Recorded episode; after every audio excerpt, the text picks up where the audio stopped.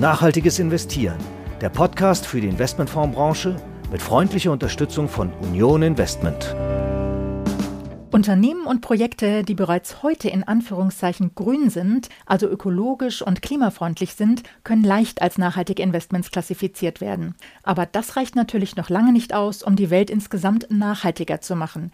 Die viel wichtigere Aufgabe ist es, klassische braune Industrien grüner zu machen und das ist nicht nur für die Realwirtschaft eine riesige Aufgabe, das gestaltet sich auch für die Finanzwirtschaft sehr komplex. Denn schon vorhandene Nachhaltigkeit lässt sich natürlich viel leichter überprüfen als geplante Nachhaltigkeit. Und wie das funktionieren kann, das erläutert heute Dr. Henrik Ponzen, Leiter Portfolio Management ESG bei Union Investment, der Fondsgesellschaft des genossenschaftlichen Sektors. Und dazu begrüße ich Sie, liebe Hörerinnen und Hörer, herzlich. Mein Name ist Christiane Lang und ich bin Redakteurin der Börsenzeitung. Und ich begrüße auch Sie, Herr Dr. Ponzen. Ich freue mich, dass Sie heute mit dabei sind. Ja, ich begrüße Sie auch, Frau Lang, und freue mich über die Einladung. Vielen Dank.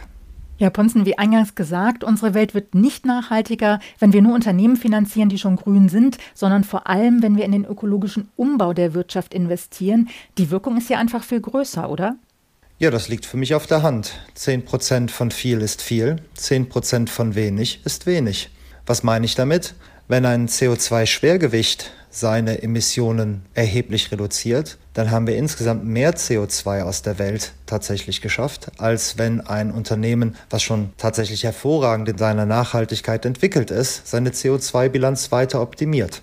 Und beim Klimawandel oder besser dessen Bekämpfung und Begrenzung kommt es eben tatsächlich darauf an, was hinten rauskommt, das heißt, was wir an Emissionen reduzieren. Und deswegen macht es aus meiner Sicht mehr Sinn, den Hebel dort anzusetzen, wo viele Emissionen sind und dementsprechend auch viele Wirkungspotenziale gehoben werden können. Also das klingt natürlich völlig logisch und leuchtet sicherlich auch jedem ein. Man muss das besser machen, was noch schlecht ist. Aber in diese Transformation zu investieren, ist natürlich sehr komplex und aufwendig. Und jeder Investor bzw. Asset Manager muss definieren, was versteht er darunter, was versteht er unter Transformation, was ist das Ziel, in welcher Zeit, welche Unternehmen, welche Branchen kommen dafür in Frage und wie setzt man das in der Anlagestrategie um? Wie funktioniert das in Ihrem Haus, also bei Union Investment? Wir setzen bei Union Investment auf glaubwürdige Transformation, weil wir tatsächlich davon überzeugt sind, dass wir nur durch glaubwürdige Transformation ja eine Zukunft nachhaltig gestalten können, also in einer nachhaltigeren Zukunft ankommen werden.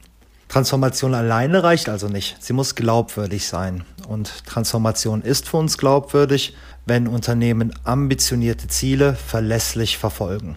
Und um diese Glaubwürdigkeit überhaupt erkennen und auch im Nachgang belegen zu können, haben wir ein eigenes Transformation Rating entwickelt, wo wir anhand verschiedener Komponenten in einem sehr, sehr aufwendigen Überprüfungsprozess genau diese Unternehmen identifizieren wollen, die für uns für glaubwürdige Transformation stehen.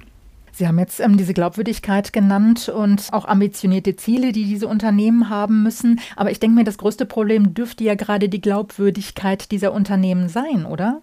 Ja, wir gehen davon aus, dass die Glaubwürdigkeit dann gegeben ist, wenn ein Unternehmen erstens einen wirklichen Plan vorlegen kann und nicht nur eine bloße Vision beispielsweise formuliert hat. Hier wissen alle Helmut Schmidt-Fans, wer Vision hat, soll zum Arzt gehen. Es braucht also tatsächlich mehr, einen echten Plan. Zweitens, ein Plan ist gut, aber er muss mit den hinreichenden oder angemessenen Investitionen unterlegt worden sein, um auch Wirklichkeit werden zu können. Und drittens bedarf es ja der richtigen Anreize für die Führungsmannschaft, damit wir davon ausgehen können, dass die auch tatsächlich die Investitionen, also das Geld nutzt, um den Plan in die Wirklichkeit umsetzen zu können. Und Worin nun ein guter Plan besteht, das ist von Sektor zu Sektor ganz unterschiedlich. Wir dürfen hier nicht alle über einen Kamm scheren. Das ist für verschiedene Zweige der Industrie sehr viel einfacher, CO2 beispielsweise zu reduzieren als für andere. Das sind alles Dinge, die wir berücksichtigen müssen. Aber unser Transformation Rating zahlt genau auf diese drei Leitfragen ein. Hat das Unternehmen einen echten Plan? Hat es hinreichende Investitionen vorgesehen und ist die Führungsmannschaft hinreichend incentiviert, den Plan mit den Mitteln auch umzusetzen? Was bedeutet denn hinreichende Investitionen für Sie? Und ja, es ist eben wichtig, dass wir einen Plan haben, der mit Zwischenzielen versehen ist, sodass wir in unseren regelmäßigen Kontakten mit den Unternehmen. Zukunft verhält sich natürlich wie alles in der Wirtschaft dynamisch, immer wieder überprüfen können, ob auch die Zwischenziele erreicht werden können. Also Investmentziele sind dann hinreichend, wenn sie geeignet sind, Zwischenziele, die absehbar, die überprüfbar sind, auch tatsächlich zu erreichen. Und deswegen sind wir in einem kontinuierlichen Austausch als aktiver Asset Manager mit den Unternehmen, in die wir investiert sind. Also im Durchschnitt gehen bei uns bei der Union Investment jeden Tag 20 Unternehmensvertreter ein und aus oder wir zu denen. Wir führen in etwa 4000 Unternehmensgespräche pro Jahr. Und so ein Rating ist dementsprechend auch immer nur ein Jahr gültig, gilt also bis auf weiteres, um genau dieser Dynamik der Verhältnisse und Entwicklung ja entsprechen zu können. Jetzt haben Sie auch noch das Stichwort Anreize gesagt. Was meinen Sie damit? Ja, wir haben die Erfahrung gemacht, dass wenn Führungskräfte den Anreiz haben, Ziele zu erreichen, dass das durchaus hilfreich sein kann, um diese Ziele auch zu verwirklichen. Und wir fordern oder halten es für sehr, sehr hilfreich, wenn etwa ein Drittel der Vorstandsvergütung sowohl in der kurz- als auch in der mittel- und langfristigen Komponente an Nachhaltigkeitsziele gekoppelt ist. Denn dann ist es nicht mehr etwas, was als Kür gesehen werden kann, sondern hier wird dann auch reflektiert, dass Nachhaltigkeit tatsächlich fundamental geworden ist. Das heißt, dass es beim Thema Nachhaltigkeit um nichts weniger als unsere Zukunft geht. Wir müssen also schauen, wie schafft es das Unternehmen durch Nachhaltigkeit in Zukunft höhere Umsätze zu erzielen, relativ zu den Wettbewerbern auf der anderen Seite Kosten zu reduzieren, um so auch höhere Gewinnerwartungen plausibel begründen zu können. Und das unterstützt sehr, wenn die Führungskräfte das eben in ihren Leistungsvereinbaren auch hinterlegt haben. Hm. Das heißt, wenn das nicht vorhanden ist, dann ist das für Sie kein Unternehmen, was sich äh, in Ihren Augen transformieren kann. Streng genommen sind solche Grenzen weder notwendig noch hinreichend. Also man kann das Richtige tun, auch ohne dass diese Anreize bestehen. Und auch wenn diese Anreize bestehen, ist damit noch nicht verlässlich gesagt, dass das Richtige auch getan wird, sondern wir haben es hier mit einem sehr plausiblen Zusammenhang zu tun und wir haben es hier mit einer hohen Wahrscheinlichkeit zu tun. Insofern gilt es auch hier nochmal das konkrete Unternehmen selbst zu überprüfen. Aber wenn wir mal hier in den DAX 40 schauen, dann haben sich tatsächlich schon sehr, sehr viele Unternehmen solche Ziele gegeben. Und jetzt geht es in den nächsten Iterationen darum zu überprüfen, ob diese Ziele dann auch ambitioniert genug sind, wie genau sie vermessen und auch dann nachher erreicht werden. Also auch hier zählt es Unternehmen für Unternehmen fair und angemessen zu bewerten. Und man ist dann eben ein Transformationskandidat im positiven Sinne, wenn in der Gesamtschau der drei aufgezählten Kriterien tatsächlich ein positives positives Votum auch überzeugend vertreten werden kann. Mhm. Und dieses gilt dann immer nur erstmal für ein weiteres Jahr, denn ja, Versprechungen zu machen ist natürlich einfacher, als sie zu halten. Und dementsprechend ist dieser kontinuierliche Austausch mit den Unternehmen so wichtig, denn nur dann können wir überprüfen, wer hat Versprechungen bloß gemacht und wer hat sie gehalten. Und diejenigen, die sie halten, die wollen wir weiter begleiten. Jetzt haben Sie es angesprochen, also die Überprüfung der Ziele, das ist natürlich relativ abstrakt auch für einen Investor, der sich dafür interessiert für so eine Anlage. Können Sie vielleicht einfach noch mal sagen, wie genau das gemessen wird? Sie haben gesagt, einmal im Jahr und mich würde natürlich auch interessieren, was sind die Konsequenzen, wenn Ziele nicht erreicht werden? Ja, das wird sektorspezifisch gemessen und deswegen gehe ich mal auf einen Sektor ein, nämlich auf den Industriesektor, den sich jeder so ein bisschen vorstellen kann. Gucken wir mal hier präzise auf die Chemie. Einmal ist hier wichtig beim Thema Strategie, werden die Produktionsprozesse effizienter gemacht. Was sehen wir hier für Ziele? Zweitens, nicht nur die Produktionsprozesse, sondern auch das Produktportfolio muss umgestaltet werden. Sehen wir hier einen Zuwachs von nachhaltigeren Produkten und entspricht dem auch eine Reduktion von weniger nachhaltigen Produkten. Eine dritte Ebene von einer Strategie im Chemiebereich ist, inwieweit macht sich das Unternehmen transparent, setzt also alles daran, auch tatsächlich den eigenen CO2-Fußabdruck immer besser und transparenter auch vermessen zu können, um dann hinten raus auch in der Zukunft Margenvorteile generieren zu können, weil man die eigene Produktpalette transparent vermessen hat und somit auch als Vorleister für andere Endprodukte dem Endkunden diese Transparenz gewähren kann. Beim Thema Investitionen ist dann noch ganz wichtig, was für eine Sprache spricht die M&A-Politik? Was für Unternehmensbereiche werden hinzugenommen? Sind das eher solche, die für nachhaltige Zukunftsbereiche stehen? Und welche werden abgestoßen? Ist aber erkennbar, dass jetzt beispielsweise so ein Kriterienset, wie es für den Chemiesektor geeignet ist, weniger geeignet wäre, um den Dienstleistungs- oder den Banksektor beispielsweise zu vermessen. Dort haben wir dann andere Schlüsselgrößen, die wir verfolgen, beispielsweise den Anteil nachhaltiger Kredite, den man rausgibt, wie stark der wächst. Aber all das lässt sich immer wieder darauf reduzieren, hat die Firma einen Plan, hat sie die Mittel und hat sie die richtigen Anreize gesetzt. Und was ich vorhin schon angesprochen habe, was sind denn die Konsequenzen, wenn Ziele nicht erreicht werden? Also deinvestieren Sie dann? Ja, in dem Moment, wo Ziele nicht erreicht werden, dann äh, folgt daraus nicht sozusagen in der nächsten logischen Sekunde der komplette Abverkauf, denn damit würden wir das Problem zunächst nur anderen überlassen, denn was wir verkaufen, muss ein anderer naturgemäß kaufen.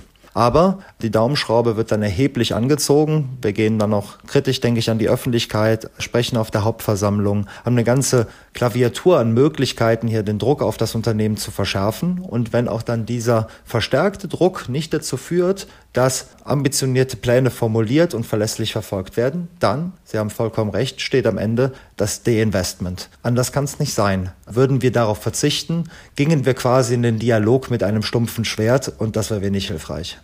Äh, beim Stichwort Hauptversammlung gerade. Sie haben dieses Instrument des Transformationsratings, aber wenn ich das richtig verstanden habe, ist das eng verknüpft mit dem Engagement, also mit dem Unternehmensdialog, oder?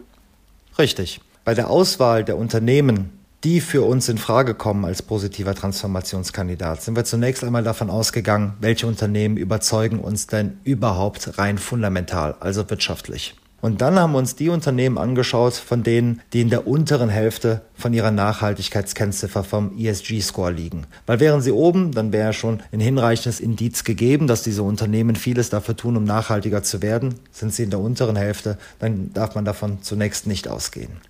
Indem wir nun mit diesen Unternehmen uns ganz regelmäßig austauschen, indem wir zu diesen Unternehmen Interviews geben in der Presse, auf den Hauptversammlungen auftreten, tauschen wir beständig Informationen aus, unsere Sicht auch auf die Zukunft und können damit natürlich die Unternehmen auch in diese nachhaltige Zukunft führen. Denn als Treuhänder der Gelder unserer Kunden sind wir ja mit Investoren und damit Teilhaber, Miteigentümer dieser Unternehmen. Und das weiß jeder Fan des Grundgesetzes, Eigentum verpflichtet. Und in unserem Fall als nachhaltiger Investor sehen wir eine Verpflichtung, die Unternehmen in eine nachhaltige Zukunft zu führen. Und da Nachhaltigkeit fundamental geworden ist, sich also auch wirtschaftlich auszahlt, es eine Notwendigkeit ist, sich in Zukunft nachhaltiger aufzustellen. Deswegen sehen wir ja auch keinen Widerspruch zwischen ökonomischen Interessen auf der einen Seite, ja, und denen einer, einer rein nachhaltigen Positionierung auf der anderen. Das geht in Wahrheit zusammen. Das sind zwei Seiten einer Medaille. Jetzt haben Sie dieses Transformationsrating zum Jahresbeginn gestartet. Haben Sie denn bisher in Ihren nachhaltigen Fonds gar keine Transformationsunternehmen gehabt? Die werden auch enthalten gewesen sein, aber wir hatten keine ja ganz strukturierte Analyse von diesen Transformationskandidaten, die sich an diesen drei Komponenten haben sie einen Plan zu mehr Nachhaltigkeit, haben sie die hinreichenden Investitionsvolumina und haben sie die richtigen Anreize gesetzt. Das war nicht systematisch ausgearbeitet für alle Unternehmen, die für uns in unserem Investmentuniversum dort relevant sind. Und diese systematische Verankerung, die ist nun geleistet. Das heißt, wir reden nicht über eine, ja, man mal sagen, über einen strukturellen Bruch in unserem Investmentprozess oder unseren Portfolios. Das wäre auch vollkommen unplausibel, wenn nun alle auf einmal völlig anders denken würden, sondern wir reden über eine Verfeinerung und vor allen Dingen eine Systematisierung unseres Ansatzes. Das heißt, bisher waren Ihre Ansätze Ausschlusskriterien und Best in Class. Und damit haben Sie Ihre nachhaltigen Unternehmen selektiert und da waren eben auch Transformationsunternehmen dabei.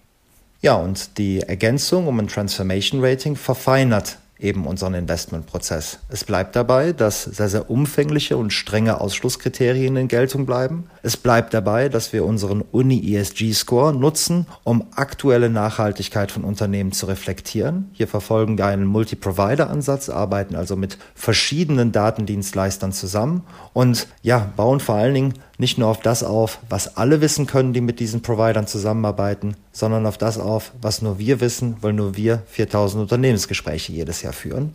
Aber das sind alles Informationen, die sozusagen auf Basis von historischem Wissen etwas zur aktuellen Situation sagen. Und dieses Transformation Rating ist nun eine neue Klasse von Informationen, nämlich wo wir zukünftiges Wissen versuchen ins Heute zu holen, indem wir zukunftsgerichtete Fragen stellen Gibt es einen Plan? Wie sieht der aus? Gibt es Investitionen? Und wie sieht es mit den Anreizen aus? Nur alles zusammen macht einen guten ja, Sinn. Verstehe. Also rein auf glaubwürdige Transformation zu setzen und auf Ausschlusskriterien oder ESG-Scores zu verzichten, davon wäre ich nicht überzeugt, sondern es ist das Ganze, was zusammen Sinn macht.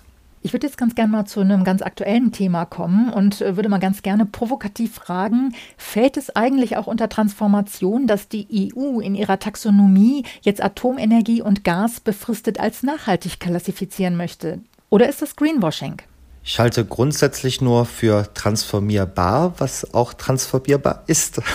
Und ich sehe noch nicht, dass Atomenergie nicht mit Katastrophenrisiken einhergeht. Sollte sich das ändern, würde ich meine Meinung auch jederzeit dem anpassen. Ich sehe noch nicht, dass wir tatsächlich eine belastbare Lösung für die Endlagerung der atomaren Abfälle gefunden haben. Und solange das nicht der Fall ist, sehe ich nicht, wie man Atomenergie als nachhaltig bezeichnen kann. Ich lerne hier immer wieder gerne dazu, aber das sind für mich sozusagen zwei Hinderungsgründe, weshalb ich mich selbst noch nicht überzeugen kann und warum ich auch glaube, dass es gute Gründe hat, dass wir in Deutschland seit vielen Jahren in den nachhaltigen Fonds eben in äh, Titel die Atomenergie produzieren, nicht investieren.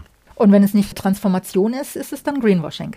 Ich halte es durchaus für denkbar, dass wir, um die Energiewende zu schaffen, also hier eine Transformation hinzubekommen, dass wir noch nicht voll auf erneuerbare Energien setzen können und dementsprechend in dieser Zwischenphase noch andere Energiequellen brauchen, wie zum Beispiel Gas oder die Atomenergie. Insofern verstehe ich den Bedarf aus der Sache her, ich verstehe aber nicht, warum das dazu führen soll, dass man etwas nachhaltig nennen soll, was für die Transformation erforderlich ist. Mhm. Also, das eine ist die Frage nach der Etikette und das andere ist die Frage nach der Sache. Und von der Sache her habe ich viel Verständnis, aber wenn es um die Etikette geht, finde ich, dass klare Begrifflichkeiten hilfreicher sind als weniger klare. Und können Sie sich das erklären, warum das von der EU-Kommission als nachhaltig erklärt wird? Also von der Sache her verstehe ich das natürlich auch. Aber gibt es aus Ihrer Sicht eine Erklärung, warum die EU das gemacht hat?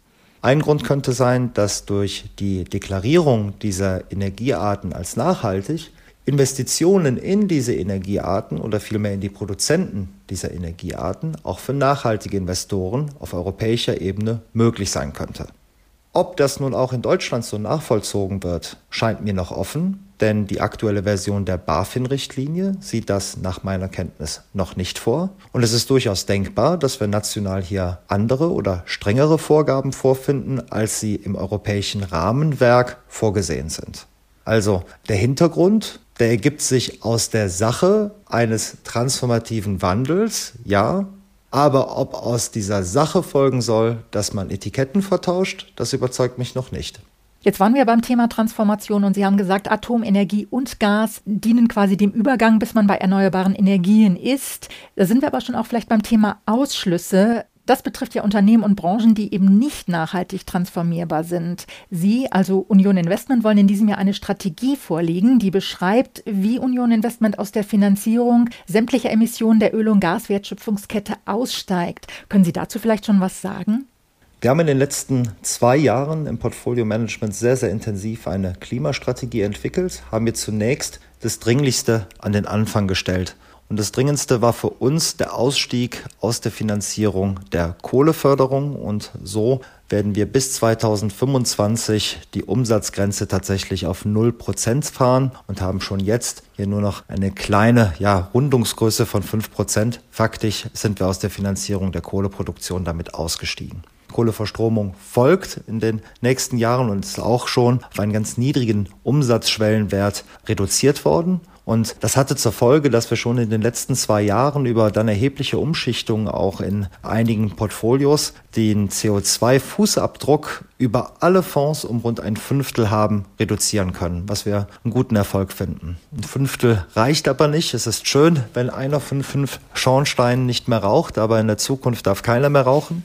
Und deswegen sind wir dazu übergegangen zu sagen, wir wollen ein klares Ziel vor Augen haben, der Beitritt zur Net Zero Asset Manager Alliance war deswegen auch für uns ganz wichtig. Im Zuge der nächsten Generation wollen wir klimaneutral werden über alle Portfolios und deswegen werden wir nun dieses Jahr auch konkrete Regeln für einmal die Bemessung der verschiedenen Vermögensgegenstände entwickeln. Ist gar nicht so trivial zu sagen, was bedeutet das denn für die Investition beispielsweise in ein Staatspapier oder in einen Drittfonds klimaneutral zu werden? Welche Daten hat man da überhaupt? Und nachdem die Frage der Berechnungslogik beziehungsweise des relevanten Anteils geklärt ist, wollen wir uns dann konkrete Ausstiegsziele setzen. Und das wird ganz viel damit zu tun haben, dass wir auch hier den aktiven Dialog mit den Unternehmen suchen. Denn nochmal, direkter Ausschluss mag ein gutes Gefühl machen, überlässt das Problem aber nur anderen. Etwas, was wir verkaufen, muss per Definition immer ein anderer kaufen. Es kommt also darauf an, dass es uns gelingt, als aktiver Investor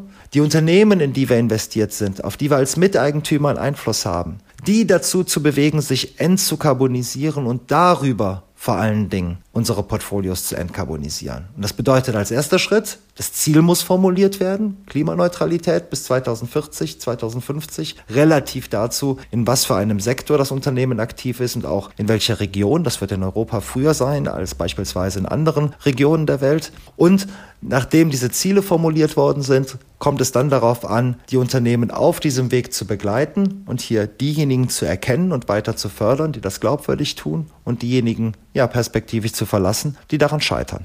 Welche Bedeutung hat denn dieser Beitritt zur Net Zero Asset Manager Alliance? Sie sind da letztes Jahr beigetreten. Sie waren nicht die Ersten, also sozusagen relativ spät. Warum das?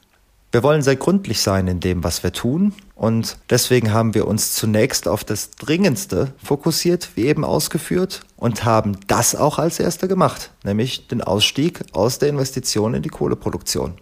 Nachdem das Dringendste erledigt war, kam dann das Wichtige, nämlich die mittel- und langfristige Zielvorgabe. Andere sind umgekehrt vorgegangen, haben erst das Ziel in weiter Ferne definiert und haben sich dann um die Dringlichkeiten gekümmert. Ich finde es gründlicher, das umgekehrt zu machen. Erst das Dringende, dann das Wichtige. Und insofern ist unser Beitritt zur Net Zero Asset Manager Alliance genau pünktlich aus unserer Sicht, nämlich nachdem wir das Dringliche erledigt hatten. Dann äh, nochmal eine Frage, was auch den Zeitbezug angeht. Wird sich Ihre Nachhaltigkeitsproduktpalette mit dem neuen Instrument, also mit dem Transformation Rating, nochmal erweitern? Also Sie haben ja auch noch nicht so wahnsinnig viele ESG-Produkte im Augenblick. Wir bieten nachhaltige Lösungen seit über 30 Jahren noch sehr, sehr erfolgreich an. Und es war nie unser Ziel, die meisten Produkte anzubieten, sondern die besten. Und mit die besten meine ich insbesondere die passendsten für die Präferenzen unserer Kundinnen und Kunden. Das ist bisher gelungen und das erforderte auch bisher ganz dynamische und ja, kontinuierliche Anpassungen und die werden wir auch in Zukunft so fortführen. Nachhaltiges Investieren bedeutet für uns nicht ein Themeninvestment, sondern bedeutet für uns eine Art des Investierens, vielmehr eine Methode als ein Thema. Und hier bedarf es nicht der ja, revolutionären Änderung oder der umfänglichen Ergänzung ganz, ganz vieler neuer Produkte, sondern es ist die Entwicklung bewährter Lösungen, die Weiterentwicklung bewährter Lösungen und dementsprechend werden wir unsere Produktpalette in den nächsten Jahren sicherlich hier sukzessive ergänzen, aber sehen keinen Anlass, hier sozusagen einen Strukturbruch vorzunehmen. Dafür sind wir viel zu lange in diesem Geschäft des nachhaltigen Investierens dabei. Herr Ponzen, wir sind am Ende unseres Gesprächs angelangt. Es war sehr interessant. Vielen Dank. Also es geht um Transformation. Es ist eine Aufgabe der Zukunft und Sie haben jetzt ein Instrument entwickelt, mit dem Sie das noch feiner selektieren können. Herzlichen Dank. Vielen Dank, Frau Lang, für das nette Gespräch.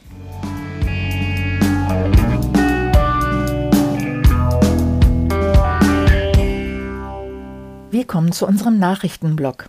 Thema: Die EU verlängert die Frist für die Stellungnahme zur Taxonomie. Die Europäische Kommission hat die Frist für eine Stellungnahme zu den vorgeschlagenen Taxonomieregeln über nachhaltige Energieformen vom 12. auf den 21. Januar verlängert. Das haben Brüssel und Berlin bestätigt.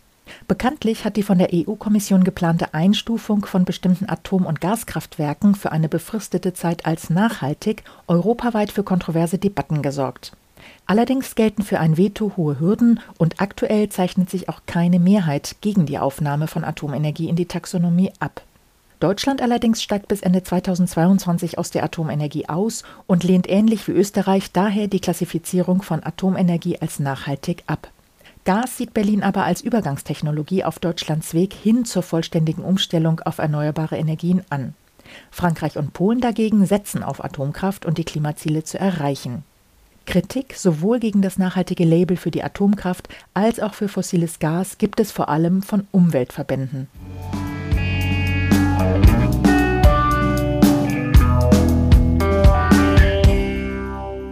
Thema BaFin wendet ihre Nachhaltigkeitsrichtlinie für Fonds schon vor Veröffentlichung an. Obwohl die BaFin ihre umstrittene Richtlinie für nachhaltige Fonds noch gar nicht veröffentlicht hat, werden neue Produkte im Rahmen der Zulassung bereits nach diesen neuen Vorgaben geprüft und es wurden bereits erste Produkte nach den neuen Bestimmungen zugelassen. Nach Angaben der BaFin betraf dies fast jeden zweiten der rund 40 neu zugelassenen Fonds seit Anfang August. Zu diesem Zeitpunkt war die Konsultationsfassung der Richtlinie für nachhaltige Investmentvermögen veröffentlicht worden. Man habe schon im Sommer darauf hingewiesen, dass diese Konsultationsfassung in der Praxis angewendet werde, sagt die Behörde. Mit dieser neuen Richtlinie reagiert die BaFin auf die zunehmenden Debatten über Greenwashing, also überzogene Aussagen der Anbieter zur Nachhaltigkeit ihrer Fonds.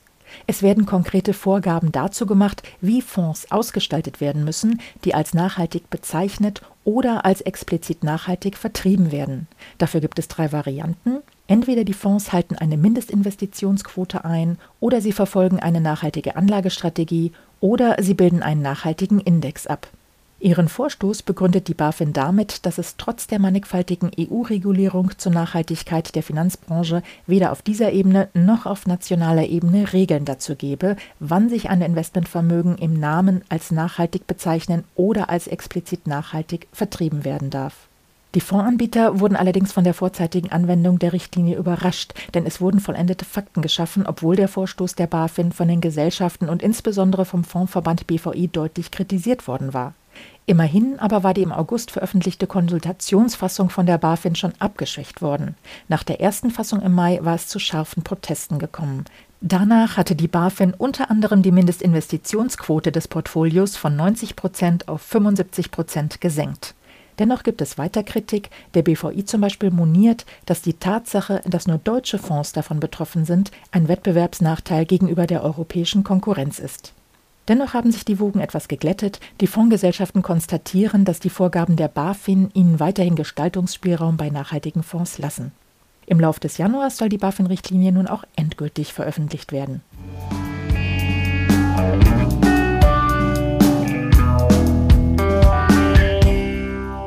Thema vor allem Jüngere achten auf nachhaltige Finanzdienstleistungen.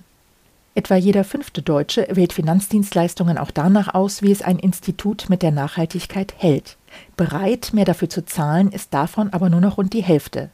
Insgesamt würde also nur jeder zehnte Verbraucher mehr Geld für Finanzdienstleistungen ausgeben, wenn das entsprechende Institut besonderen Wert auf Nachhaltigkeit legt. Das zeigt eine Marktstudie des Bankenfachverbandes, für die das Marktforschungsinstitut Ipsos rund 1900 erwachsene Verbraucher aus Deutschland befragt hat. Gerade Jüngere achten bei Finanzdienstleistungen mehr auf Nachhaltigkeit und das mit steigender Tendenz. In der Altersgruppe der 18- bis 24-Jährigen trifft dies inzwischen auf ein Drittel der Befragten zu, so viel wie derzeit in keiner anderen Altersklasse. 2020 waren es erst 23 Prozent. Die Entwicklung hat sich bei den Jüngeren also noch beschleunigt. Bei den Älteren war die Entwicklung allerdings umgekehrt. 2020 hatte noch jeder Dritte der über 60-Jährigen angegeben, auf die Nachhaltigkeit der jeweiligen Bank zu achten. 2021 ist dieser Anteil aber auf 25 Prozent geschrumpft. Damit wird auch der Wert für die gesamte Bevölkerung heruntergezogen, denn von allen Befragten ist der Anteil binnen eines Jahres leicht zurückgegangen, und zwar von 23 Prozent auf 21 Prozent.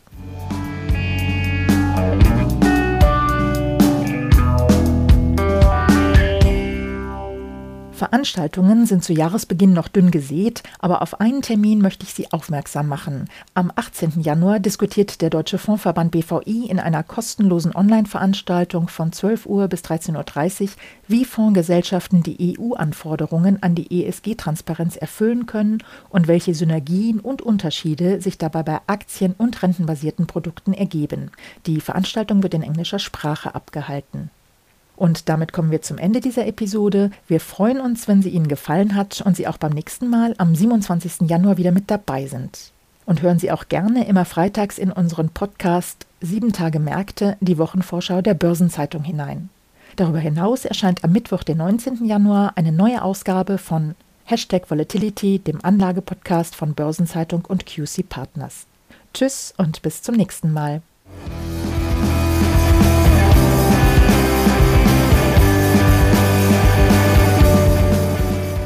Nachhaltiges Investieren, der Podcast für die Investmentfondsbranche mit freundlicher Unterstützung von Union Investment.